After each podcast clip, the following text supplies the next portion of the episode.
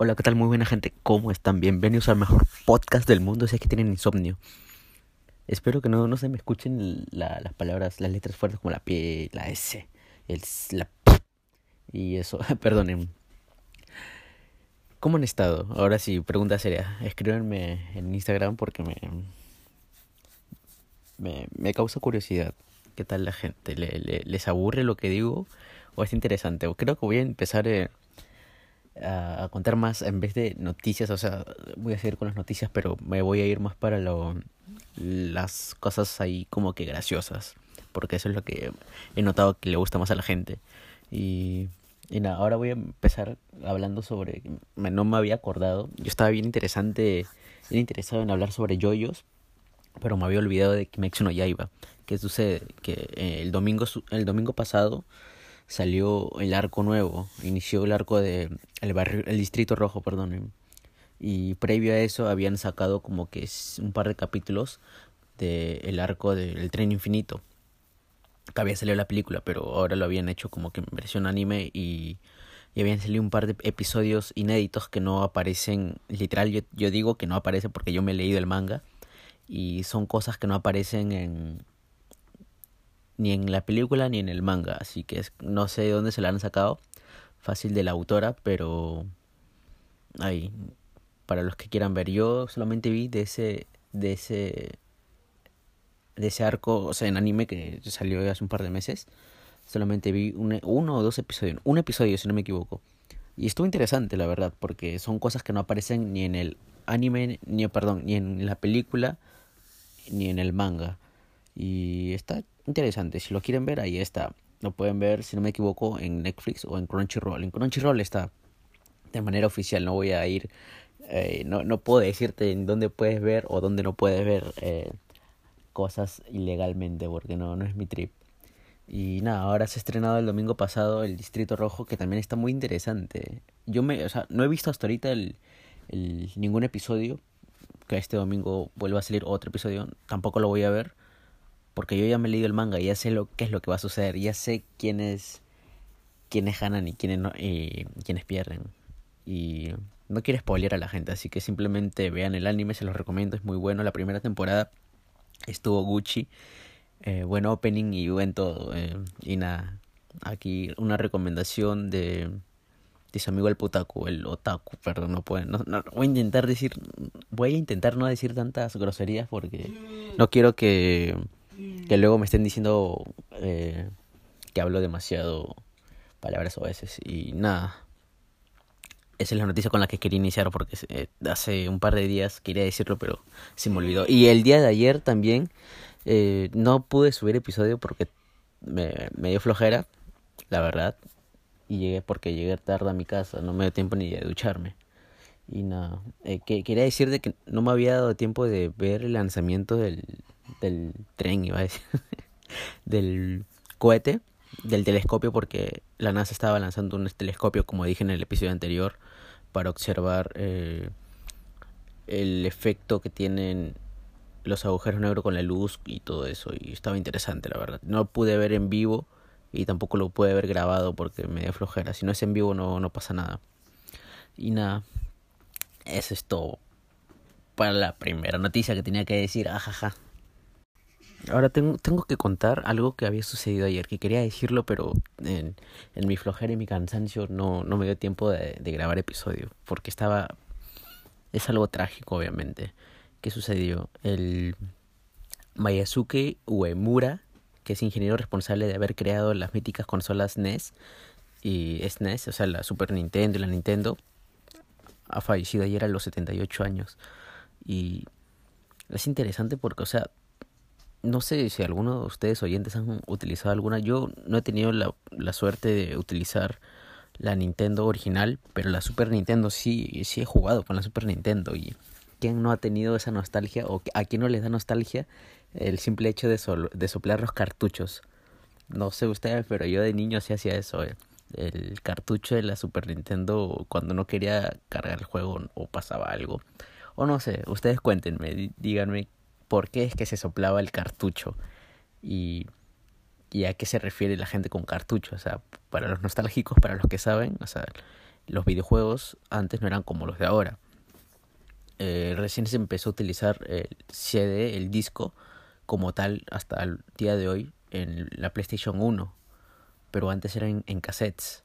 Y no, no me refiero a cassettes esas que, esas que tienen cinta, así como la, eh, donde se graba música, sino cassettes digitales. O sea, son, eran plaquitas, literal, plaquitas verdes que iban dentro de un cassette y ahí se metía a la consola y estaba interesante. Y la gente no sé por qué lo soplaba, sabiendo que eso creo que dañaba la plaquita que venía dentro. Pero no sé, está, está sad, la verdad. Varias personas, un montón, casi la mayoría, bueno, por no decir todos, aunque obviamente hay personas que no han tenido la suerte de tener una Nintendo o una Super Nintendo, en mi caso sí, y pues nada, viví, tuve buena infancia, creo. Creo, no, no, no sé. O estuvo tan traumática que no me acuerdo y prefiero decir que sí estuvo muy buena, cuando en realidad no, no estuvo chida. Y, y eso, díganme ustedes, ¿qué tal estuvo su infancia? ¿Fueron abusados por sus tíos o no? Qué pex. bueno, y ahora estábamos hablando justo de Nintendo, hay que seguir hablando sobre una noticia que es algo aparente. Eh, yo espero que sí, porque soy amante de esta saga sobre Splinter Cell. ¿Qué es Splinter Cell? Es un videojuego eh, que es, desarrollado por Ubisoft. Ya saben, los, los bugs nunca van a faltar. Eh, ¿qué, quiénes, ¿Quiénes son Ubisoft? Ubisoft es conocido por su franquicia más grande. Bueno, una de las franquicias más grandes porque son varias. Eh, una de ellas es Assassin's Creed. El personaje que va... que es heredero. No es heredero, sino es como que... ¿Cómo decirlo? es un linaje, proviene de un linaje eh, ancestral que, que su tío eran sus tíos o sus abuelos o quién sabe qué de su familia antigua, pero antiguo no me refiero a hace 30 o, o 3 o 4 vidas, me refiero a hace casi 10 o 20 vidas atrás, en el pasado. Y, y nada, eso, pero Splinter Cell trata más sobre espionaje, sobre sigilo.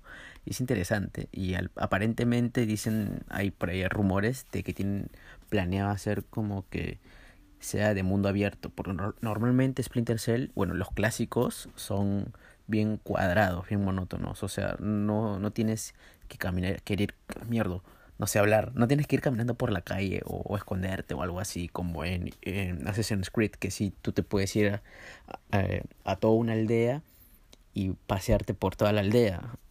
Acá no, en, en Splinter Cell eh, tienes que ir bien sigiloso, porque esto es así, esto es, esa es la mecánica, ese es el estilo de juego.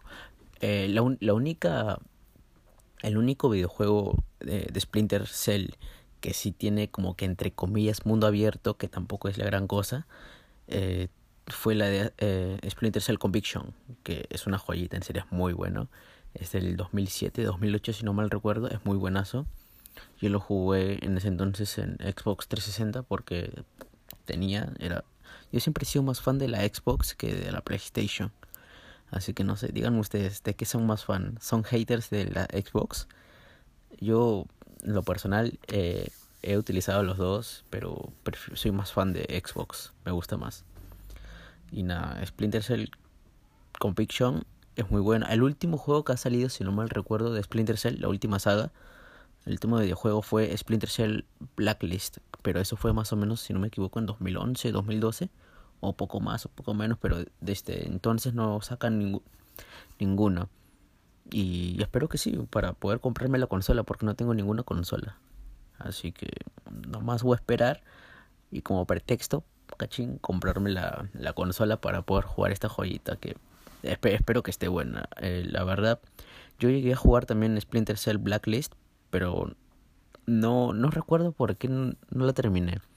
Creo que me quedé en la primera misión porque se me hacía, no sé, estaba ya algo ya, yo mayor, puta madre, estoy al borde de los 30 años y, ya ni los videojuegos me, me distraen como antes. Es que de niño yo jugaba bastante los videojuegos y ya ahora como que de grande ya no le agarro tanto cariño o ya no soy tan tan apasionado como antes a los videojuegos de consola.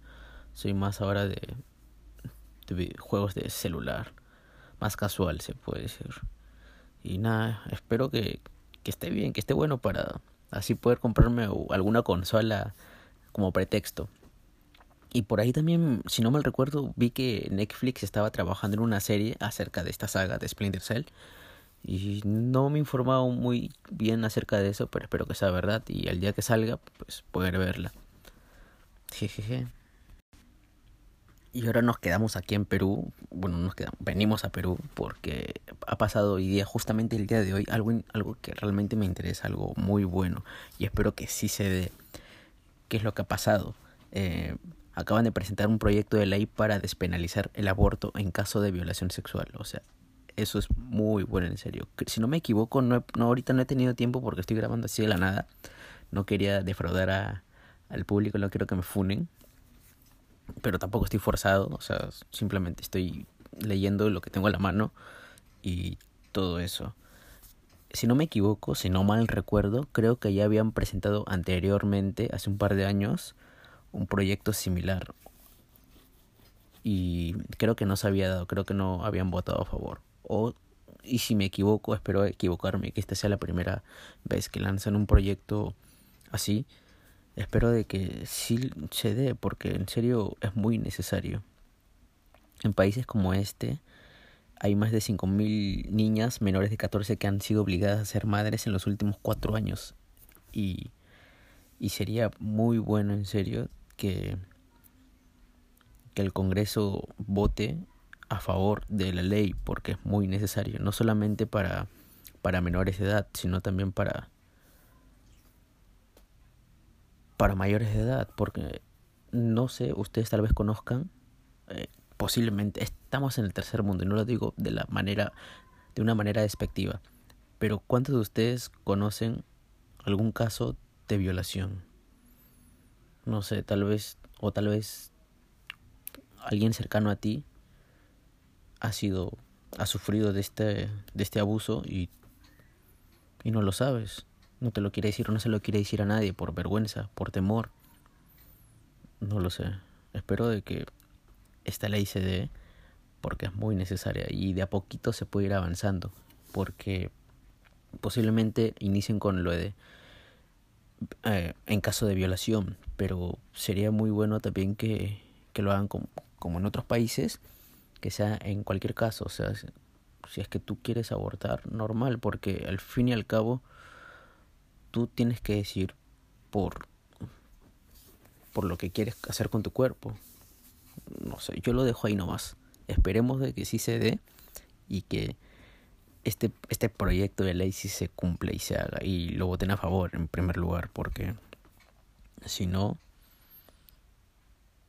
no lo sé en algo de algo tenemos que iniciar en algo tenemos que iniciar por lo menos ojalá que, que los congresistas voten a favor de este proyecto de ley y, y se dé en serio porque es muy necesario para este país porque no no quiero no, en serio en centro de Lima tú ves a varios padres de familia, varias personas eh, con sus hijos en brazos o en manos, vendiendo dulces, vendiendo caramelos, pidiendo limosna, pidiendo limosna, perdón. Y no está bonito, la verdad, no está bonito. No está bonito que un niño tenga que ir por la calle vendiendo caramelos para poder subsistir, para poder sacar adelante, entre comillas, a su familia, porque uno nunca sabe, posiblemente está siendo obligado a vender esos dulces por sus propios padres, mientras que los padres están en su casa y los niños están en las calles en lugar de estudiar en las mañanas o en las tardes o en las noches. Es peligroso, las calles son, son peligrosas, no son para que niños de niños en sí estén en las calles haciendo ese tipo de trabajos, o sea que no, no es que esté mal ganarte la vida vendiendo dulces en la calle, pero no es para que un niño haga eso. No lo sé. Ojalá que se dé y, y, se, y se pueda cumplir para que jóvenes, adultos, niños, cualquier persona que haya sido quedado en estado de gestación a causa de una violación pueda pueda hacer lo que tenga que hacer, en serio. Y bueno, me puse un poco sad por esta noticia, pero creo que ahí la dejamos, amiguites. Espero que les haya gustado, en serio. Gracias como, como hace un par de episodios estoy diciendo, gracias por escuchar. En serio que agradezco mucho, agradezco un montón. Ya saben, escríbanme al Instagram diciéndome cualquier hueva y media. Nos damos follow aunque sea. Luis Bless en Instagram, en Twitter, Luis Bless Rich. Y nada, eso es todo, creo. Ajaja, se la lavan. Ya saben, si compartes este, este, este episodio o en sí este podcast, te va a crecer la tula medio milímetro, en serio. Y si no tienes tula, pues te va a crecer de todas maneras medio milímetro la tula. Así que no te preocupes. Acá somos inclusivos. Tengas o no tengas, igual te crece la hueva. Y nada, eso es todo. Astrólogo